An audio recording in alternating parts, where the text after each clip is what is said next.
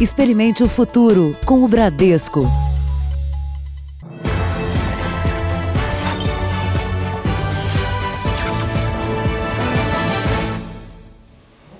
Boa noite. Boa noite para você.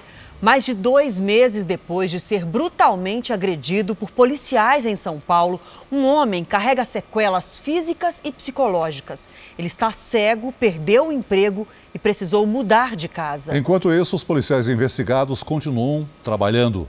A reportagem exclusiva é de Thaís Furlan. É a primeira vez que o jovem, vítima de um ataque violento de policiais militares, fala sobre a agressão brutal que sofreu. Eu tava na moto, olhei pra minha esposa, falei com ela quando ela me falou, amor, olha pra frente. Quando eu olhei pra frente, ele já me golpeou dando Feliz Natal. Era madrugada do dia 25 de dezembro do ano passado. Os PMs montaram uma blitz na entrada de uma comunidade de São Paulo. O policial usou uma barra de concreto para atacar o casal da moto. As imagens não mostram, mas o PM atingiu a cabeça do motociclista. Ele e a esposa caíram, na sequência, um policial arrasta o homem. O outro vai na direção da mulher, que é agredida com chutes. As vítimas não reagem. O homem foi internado em estado grave, com traumatismo craniano. Ele ficou dois dias em coma. Precisou passar por uma complexa cirurgia para corrigir o afundamento do crânio. Dois meses depois, são muitas as sequelas. Eu fiquei cego de um olho, né? É, tem um, é, tontura, desmaio, tem um braço que está praticamente mobilizado, não consigo é, exercer função nenhuma. Com medo de represália depois da denúncia contra os PMs, ele saiu da casa onde morava, mudou de cidade e hoje vive de favor com a família na casa de um parente. Naquela mesma noite, outro motociclista precisou de cirurgia cardíaca e 15 dias de internação depois de ser golpeado no peito pelo PM com a mesma barra de concreto. Essa semana, a Corregedoria da PM pediu à Justiça um prazo maior para concluir o inquérito. O PM, que aparece nas imagens, já foi identificado. Outros quatro policiais estão sendo investigados. Eles podem ser indiciados por tentativa de homicídio. Mas todos continuam trabalhando. Só foram afastados do patrulhamento nas ruas. Eu quero justiça, Thaís. Eu quero que eles paguem pelo que eles fizeram comigo. Presos? Presos porque é o mínimo, né? Essa é a justiça. Veja agora outros destaques do dia. Chega a 13 o número de infectados pelo coronavírus no Brasil. Na série especial, como estimular o cérebro para criar a chamada reserva de memória.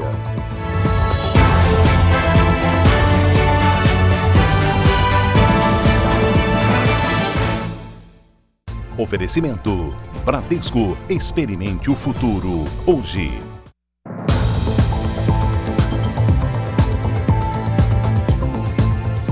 Mais de 40 pessoas continuam desaparecidas no litoral de São Paulo, atingido por uma forte chuva na última segunda-feira. Já foram confirmadas 32 mortes. Num único lugar, o Morro da Barreira, no Guarujá, os bombeiros encontraram 19 corpos. Três só hoje. Exatos 102 bombeiros se revezam no Morro da Barreira. A gente faz um revezamento, né, para não esgotar totalmente os bombeiros, mas o serviço é 24 horas ininterrupto. Durante a chuva, a terra deslizou do topo do morro e levou pelo menos 60 barracos. Foi o desmoronamento mais extenso registrado aqui na Baixada Santista. A estimativa inicial era de pouco mais de 20 desaparecidos, mas esse número cresce a cada dia. São quase 40 desaparecidos no Morro da Barreira. Em São Vicente, a procura ainda é pelo corpo de um homem, onde uma ribanceira deslizou. No Morro São Bento, em Santos, a instabilidade do terreno obrigou os bombeiros a pararem as buscas hoje de manhã. O mesmo aconteceu de madrugada, depois que o corpo de Henrique Abraão Silva, de 14 anos, foi encontrado. As trincas no solo alertaram para o perigo. Porque essa parte do terreno ela pode desabar e trazendo tudo para baixo é o local mais perigoso, é o local de maior risco para os bombeiros. Depois de deslocarem uma árvore, o terreno voltou a se acomodar. E o trabalho recomeçou com cães farejadores, que ajudaram também nas buscas em Brumadinho. Muita angústia, muita tristeza, aumenta mais ainda o desespero da gente. Porque se a gente tem esperança de encontrar vivo, cada dia que passa vai, vai diminuindo, entendeu? Entre as vítimas da chuva na Baixada Santista estão pessoas que não estavam na área de risco, mas que correram para lá para tentar ajudar. É, hoje nós vamos contar a história de duas dessas pessoas, os dois, por coincidência, com o mesmo nome. Há quatro dias, o Sandro não para. Socorrer, carregar as coisas, a gente está fazendo. Entre os desaparecidos, um amigo de mais de 20 anos, o professor de capoeira, Rafael Rodrigues. Um filho, um irmão, um pai também, né? Mesmo sendo mais velho que ele, para mim ele é um paizão. Rafael montou uma associação cultural na comunidade uma pessoa sempre pronta a ajudar os vizinhos. Tudo que acontecia no morro de acidente, ele sempre estava indo tentar ajudar. Na segunda-feira, ele postava em uma rede social o alerta sobre a tempestade. Com a chuva cada vez mais forte naquela noite, o Rafael não quis ficar dentro de casa. Ele subiu por essa escada aqui até a parte mais alta do morro, até o local onde já havia acontecido o primeiro deslizamento. Rafael tentava ajudar as pessoas que tinham sido soterradas quando houve o segundo desmoronamento. E ele foi um dos atingidos. Ele sempre incentivou a gente a ser forte e lutar até o último momento. Então, para a gente, a gente tem a esperança de encontrar ele vivo ainda. No mesmo morro, outro Rafael, marido da Gisele. Ele ajudou a levar os sete filhos para um lugar seguro e decidiu voltar. Ele foi tentar tirar um pessoal que estava querendo sair da casa também, né? E quando ele foi tentar tirar o senhor que estava tentando sair da casa, foi na hora que veio o deslizamento. Rafael foi resgatado já sem vida. No dia seguinte, iria começar em um novo emprego para tentar melhorar a vida da família. É difícil porque eu preciso de um cantinho para ficar com eles. Psicologicamente eu preciso de alguém para poder ajudar, para poder entrar no psicológico dos meus filhos. Porque eles estão sofrendo, eles pedem pelo pai. Sem trabalho, sem casa e sem o Rafael, a Gisele ainda nem sabe como recomeçar. Perdi minha casa, perdi meu marido. É muito triste. É muita gente sofrendo, gente. No r7.com você encontra uma galeria com imagens e histórias dos animais domésticos que foram resgatados na Baixada Santista e colocados para adoção. O vice-presidente da escola de samba União da Ilha do Governador foi morto no Rio de Janeiro. Segundo a polícia, ele foi executado. Marcelo Vinhais tinha 60 anos. Ele era advogado e vice-presidente da União da Ilha do Governador, que foi rebaixada no Carnaval Carioca este ano. O crime aconteceu nesta madrugada em frente a um bar, na zona norte da cidade. A perícia contou pelo menos 15 disparos contra o carro dele. Testemunhas contaram que dois homens encapuzados em uma moto se aproximaram do carro do sambista, fizeram os disparos e fugiram. Marcelo morreu na hora. A mulher que estava no banco do carona foi baleada.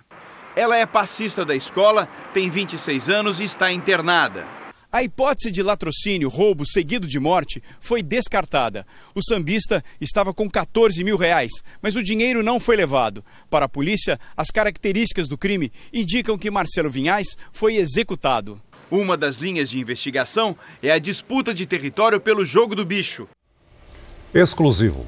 Uma conversa telefônica revela que a sala do CENIPA em Brasília, que recebe alertas de acidentes aéreos, estava vazia há quatro meses, no momento em que um avião caiu em Belo Horizonte. O órgão é responsável pela perícia no local de quedas de aeronaves no país.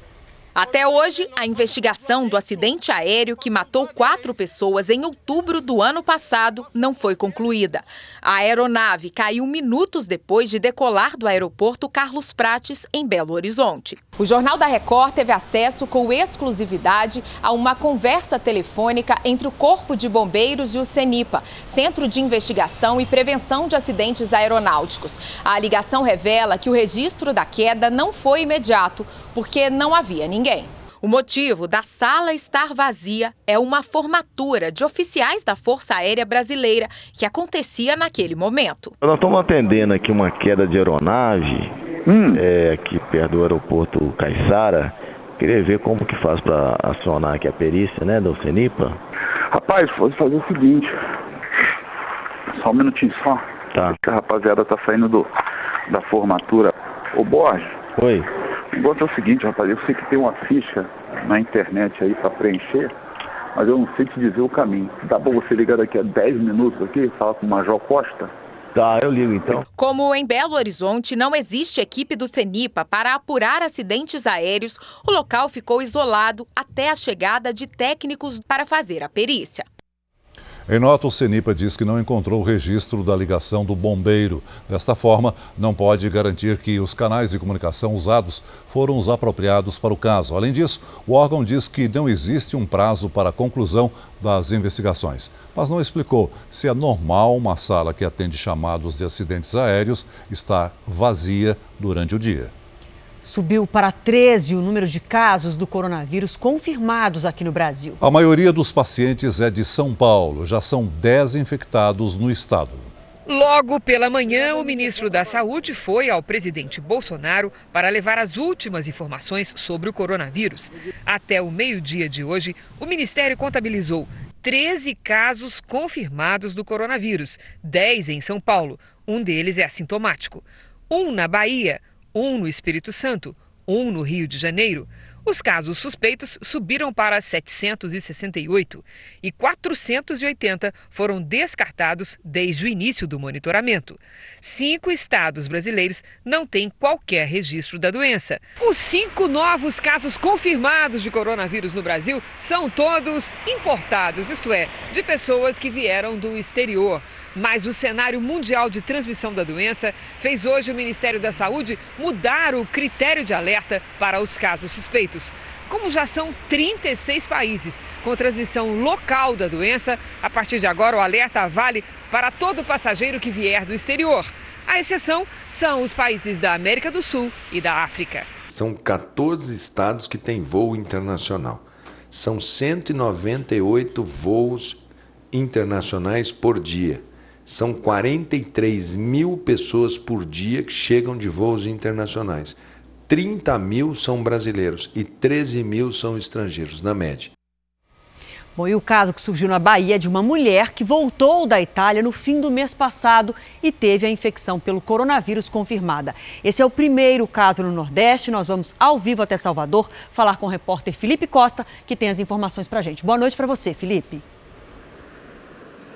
Oi, Adriana, boa noite para você, boa noite para quem assiste ao Jornal da Record. Essa mulher de 34 anos vai ficar isolada em casa, na casa onde mora no interior da Bahia, na cidade de Feira de Santana, até pelo menos a próxima segunda-feira. A paciente sentiu um mal-estar, procurou uma unidade de saúde aqui de Salvador, onde foi submetida a exames. As amostras foram enviadas para a Fundação Oswaldo Cruz, no Rio de Janeiro, onde foi confirmado o diagnóstico. A mulher não apresenta os sintomas da doença e está sendo monitorada pelas autoridades de saúde. Todas as pessoas que tiveram contato com ela também estão sendo submetidas a exames. De Salvador, Felipe Costa. Obrigada, Felipe. E ainda nesta edição, voltamos a falar do coronavírus. As bolsas de valores em todo o mundo tiveram quedas expressivas nesta sexta-feira. O Vaticano aceitou a renúncia do arcebispo Felipe Babarra, acusado de acobertar abusos sexuais cometidos por um religioso católico na França. O arcebispo já havia deixado temporariamente o cargo na Diocese de Lyon no ano passado, depois de ser sentenciado a seis meses de prisão. A justiça o considerou culpado de acobertar abusos sexuais de escoteiros entre os anos 80 e 90, cometidos pelo então padre Bernard Preinat. Há cinco anos, várias vítimas denunciaram o padre. Veja agora os destaques do Esporte Fantástico. Olá, um dos maiores jogadores do futebol mundial na mira da justiça. Veja sábado no Esporte Fantástico como Ronaldinho Gaúcho e o irmão dele foram detidos pela polícia paraguaia depois de entrarem no país com documentos falsos. Em Paris, Neymar volta a ser decisivo em campo. E fora dos gramados, o craque brasileiro anda pensativo. Será que o coração de Neymar está ocupado novamente? No Rio Grande do Norte, conheça a história de Thiago Orobó. Ele já marcou mais gols que o flamenguista Gabigol nessa temporada. E antes de virar profissional, trabalhava em uma padaria. É amanhã, às 10h15 da manhã, no Esporte Fantástico. Até lá! Veja a seguir: Estados Unidos em emergência nacional pelo coronavírus. E na nossa série especial, o que acontece dentro da nossa cabeça quando a gente esquece alguma coisa?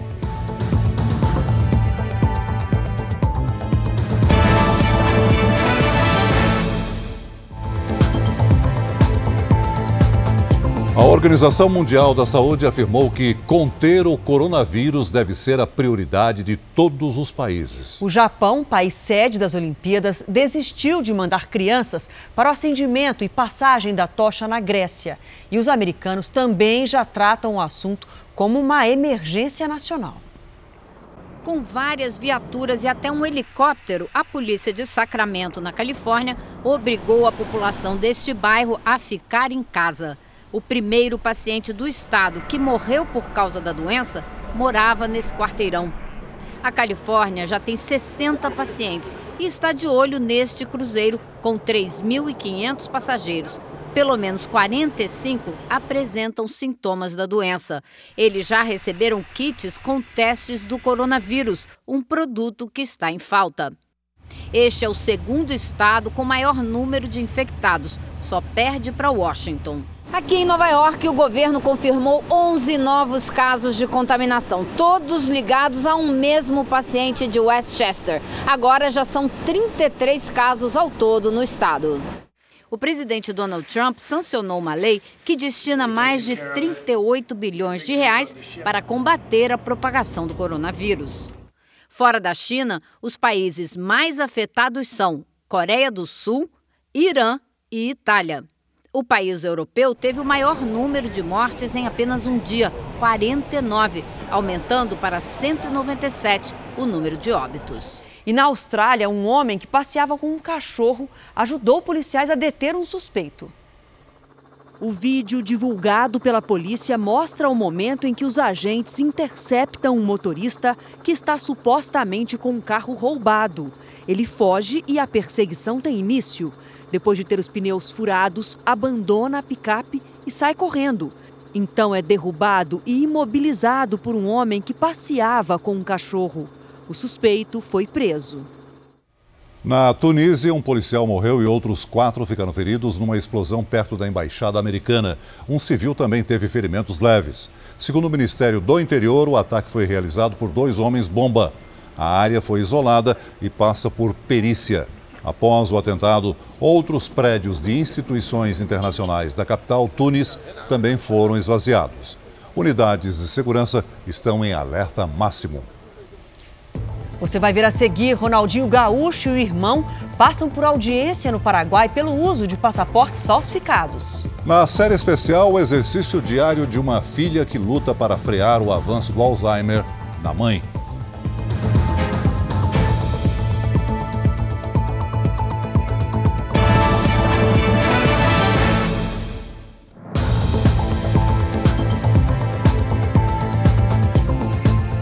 A polícia investiga se foi uma execução a morte de um empresário de ônibus em São Paulo. Os contratos no setor de transporte são bilionários. A vítima era responsável por um contrato de mais de 2 bilhões de reais. O vídeo mostra a chegada do criminoso. Ele atravessa a rua tranquilamente. Esta outra câmera mostra o horário do crime. No estacionamento de um estabelecimento comercial, um carro manobra. O alvo está parado perto do portão. É quando o criminoso entra e faz vários disparos. Uma mulher se assusta e se esconde. O atirador foge. A vítima é o empresário Adalto Soares Jorge, de 52 anos, presidente de uma concessionária de transporte que opera na Zona Leste. A empresa de ônibus de Adalto Soares é uma das 26 na cidade de São Paulo. Ela foi contratada no ano passado após um processo de licitação que durou sete anos. Na época, havia apenas mais uma empresa na disputa. A polícia investiga se o crime foi uma execução. Dois tiros atingiram a cabeça do empresário, que morreu antes da ambulância chegar. O contrato de licitação obtido pelo Jornal da Record permite que a empresa da vítima opere em duas regiões da zona leste da cidade. A concessão é de 20 anos, no valor de 2,4 bilhões de reais. Este é o terceiro caso em que um empresário de ônibus é morto em pouco mais de dois anos na capital paulista. Em dezembro de 2017, o diretor de outra concessionária, José Ordilei de Oliveira, foi assassinado logo após deixar a garagem da empresa na zona leste de São Paulo. Um mês antes, Um dos diretores, Tiago Zanetti, também havia sido assassinado na porta da garagem quando chegava para trabalhar. A polícia também investiga o ataque feito a um veículo que trabalhava na fiscalização de ônibus no ano passado. Um ex-policial militar foi morto na ação. Uma tentativa de assalto em Paraí, no interior do Rio Grande do Sul, terminou com a morte de sete suspeitos. A polícia monitorava o grupo antes da ação. Vídeos mostram o tiroteio. Os policiais pedem que os criminosos se entreguem. Eles se negam e os disparos aumentam.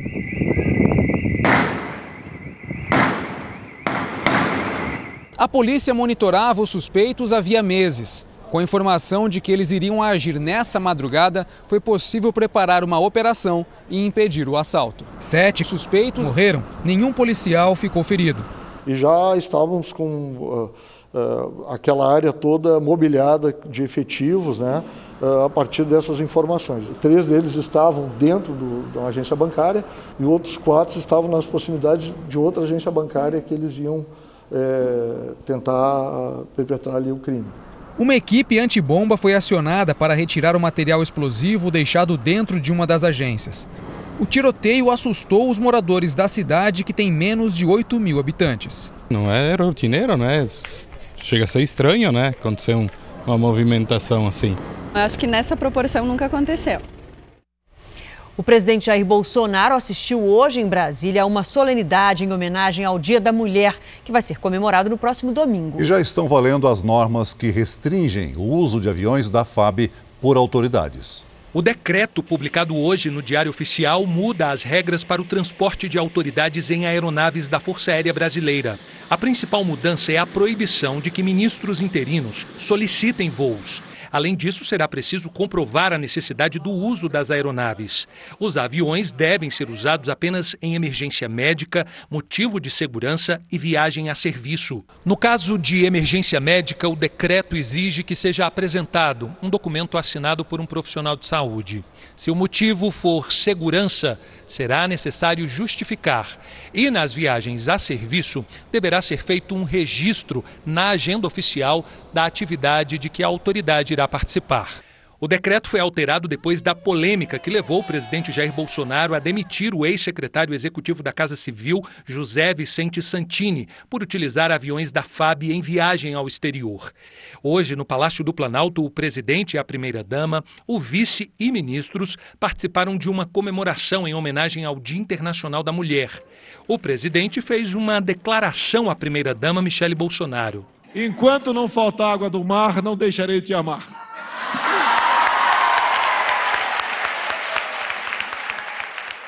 A ministra da Mulher disse que, apesar do Dia Internacional, não há muito que comemorar. Ainda somos um dos países que mais mata mulheres no mundo. Ainda. Mas nós vamos trabalhar muito para ser uma nação a melhor do mundo para ser mulher. Estamos trabalhando muito. O presidente Bolsonaro fará daqui a pouco, às 8h30 da noite, um pronunciamento em rede nacional sobre o coronavírus. E amanhã, Bolsonaro viaja para os Estados Unidos. Um dos primeiros compromissos será o um encontro com o presidente Donald Trump.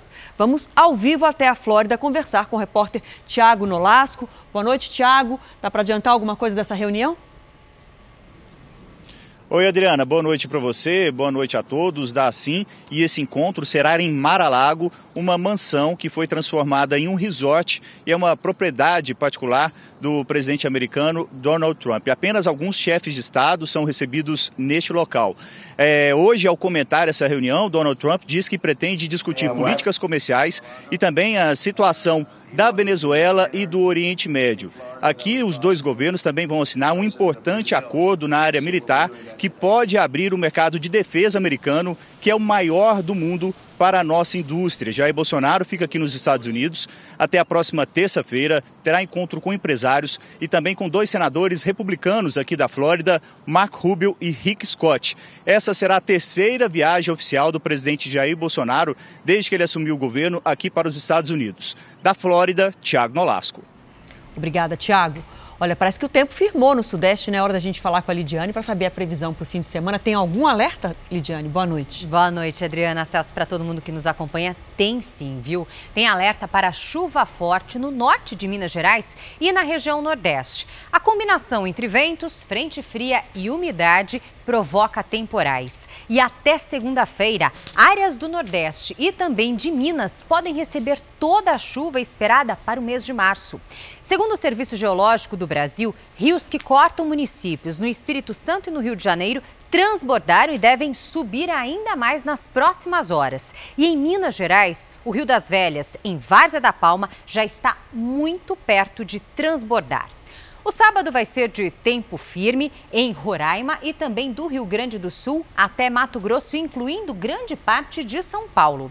O mar fica agitado de Arraial do Cabo até Cabo de São Tomé, no Rio de Janeiro. E pode chover forte em Belém e em Brasília. Amanhã, por lá, máximas entre 33 e 27 graus. Já em Florianópolis, chuva fraca com 28. Tem mais um alerta, né? E é dentro do nosso tempo delivery, que vai para o Sérgio, da cidade de Cordeiros, na Bahia. O que, que vai acontecer lá? É isso mesmo, Adriana. Olha, Sérgio, atenção, porque Cordeiros é inclusive uma das cidades que podem registrar a chuva do mês inteiro só nos próximos três dias. Temporais com máximas entre 24 e 25 graus no fim de semana. No Rio de Janeiro, o sábado vai ter uma pequena chance de chuva, isso bem no fim do dia. Máximas de 31 graus. Na capital paulista, nada de chuva, com 27 e 28 graus. Dá para matar a saudade do calor. Do solzinho, né? É, bom fim, bom de, semana. fim de semana. Obrigada. O governo da Bahia investiga casos de uma doença ainda misteriosa em Salvador. Duas pessoas morreram. Há um mês, moradores desta comunidade no subúrbio da capital baiana estão apreensivos. Dois jovens morreram depois de apresentarem febre, dores de cabeça e no tórax. Outros vizinhos também passaram mal. Quatro jovens estão sendo monitorados. Cássio chegou a ser internado. A gente não sabe realmente que a gente vai e faz não dá nada. Faz exame não dá nada, mas os sintomas a gente sente. Como sintomas apresentados podem aparecer em várias doenças, os dois jovens que morreram e os pacientes suspeitos foram submetidos a exames que identificam dengue, zika, chikungunya, febre amarela e meningites. Mas o resultado de todos foi negativo. Agora, novas análises estão sendo feitas para tentar esclarecer que doença é essa. E nos resta agora, de fato, aguardar né, maiores investigações no ponto de vista do próprio Instituto Médico Legal. E isso precisa de um tempo, porque essas investigações realmente não são tão rápidas assim. Enquanto o diagnóstico não chega, é difícil manter a calma. Preocupado, né? Que eu tenho quatro filhas, não estou dormindo, não estou me alimentando direito. Vamos falar agora do caso do Ronaldinho Gaúcho. Terminou agora há pouco a audiência do ex-jogador e do irmão dele na Justiça do Paraguai sobre os passaportes falsos que estavam com eles. O repórter Mark Souza está na capital paraguaia e tem as informações para a gente. Como é que ficou essa história, Mark? Boa noite. Oi, Adriana, boa noite para você, a todos que nos acompanham. Ronaldinho e o irmão Roberto Assis Moreira foram liberados após uma audiência que durou seis horas. Eles acabaram de deixar o prédio da Justiça Paraguaia, onde foram ouvidos. A audiência foi interrompida várias vezes para que fãs fizessem selfies com o ex-jogador. Ele e o irmão fecharam um acordo com o Ministério Público Paraguaio. Ronaldinho deu detalhes de como recebeu o passaporte adulterado do empresário brasileiro Vilmão de Souza Lira, que está preso. O advogado do empresário reconheceu que o cliente dele entregou aí os passaportes. Ronaldinho e o irmão estão liberados para voltar ao Brasil, mas não foram inocentados. A pena ainda não foi decidida. Os promotores acreditam que o ex-jogador e Roberto foram enganados por estelionatários. Eles pensaram que os passaportes eram uma cortesia do governo do Paraguai. Os documentos pertenciam a duas mulheres que também foram presas. Os nomes delas foram retirados e inseridas as fotos e os dados do ex-jogador e do irmão. O caso abriu uma crise política no Paraguai. O diretor de imigração do país pediu demissão depois de trocar acusações com outras autoridades. Seleção brasileira, o técnico Tite convocou os jogadores para as eliminatórias sul-americanas no fim do mês.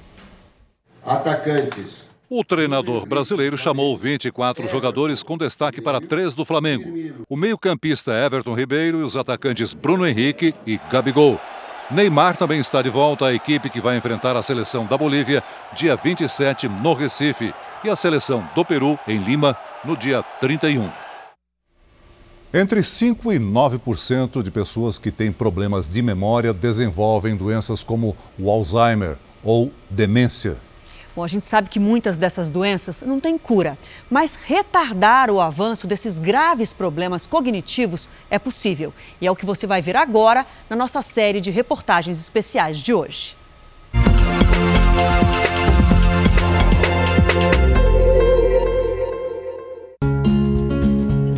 Os laços de Cris com a mãe se estreitaram muito desde que Ivone, de 76 anos, foi diagnosticada com o mal de Alzheimer. Hoje já não se enfrenta a doença apenas com medicamentos. É preciso lutar contra a perda de memória. Quantos filhos a senhora tem, mãe? Quantos filhos? Tenho dois filhos, né? Dois filhos. É. Qual o nome deles? Dois filhos.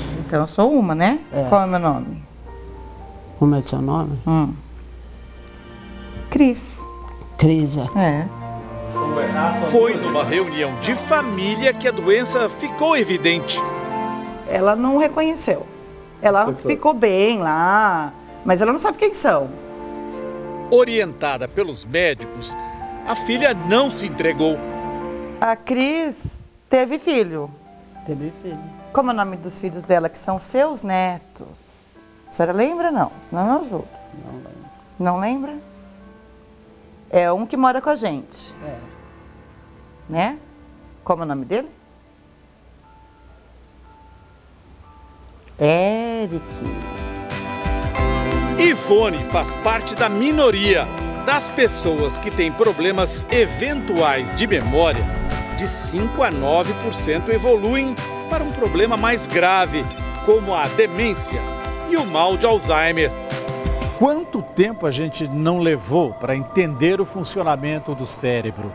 Com o entendimento que se tem hoje, a recomendação para todos é de criar o que se chama de reserva de memória. Nós sabemos que o cérebro hoje ele é formado por redes. Então, redes cerebrais que se modificam conforme a experiência que você passa.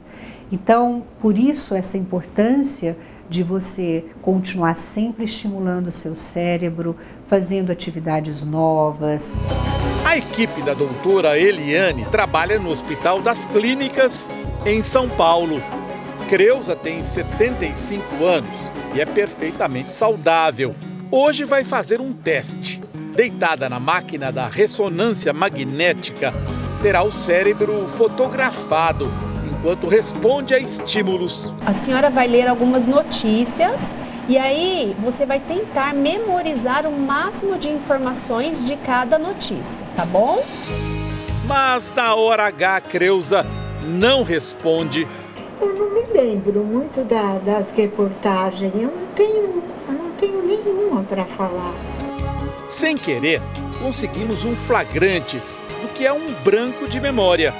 Esse é um típico exemplo do que acontece com o cérebro quando nós estamos ansiosos. Olha. É como se fosse um branco, não é? Muitas Sim. vezes isso acontece em provas, na verdade, quando jovens, muitas vezes. Exemplo típico. A pesquisa em que os cérebros são fotografados não deixa dúvidas. O paciente é instruído a memorizar uma notícia de jornal e criar uma imagem mental. Normalmente, quando nós estamos lembrando onde deixamos a chave do carro, nós temos que recordar de fatos anteriores. Isso tem relação direta com o hipocampo, especialmente o hipocampo direito. Agora, o hipocampo esquerdo tem mais relação com essas áreas que envolvem, por exemplo, é, um momento que eu estou tentando lembrar uma conversa, assuntos que são verbais ou que eu leio. Mas aí, doutora, na primeira imagem, dos dois, né? Exatamente. Por quê? Porque aqui eles foram treinados a usar uma estratégia que usa os dois hipocampos. Trocando em miúdos, como o cérebro é moldável É possível sim treinar a memória. É justamente por isso que todo dia a Cris passa algumas horas exercitando a mãe. Só mudou os papéis, né? Que agora eu sou a mãe dela. Bom, esse branco aí pode acontecer com todo mundo, né? Até com a gente aqui na bancada do jornal.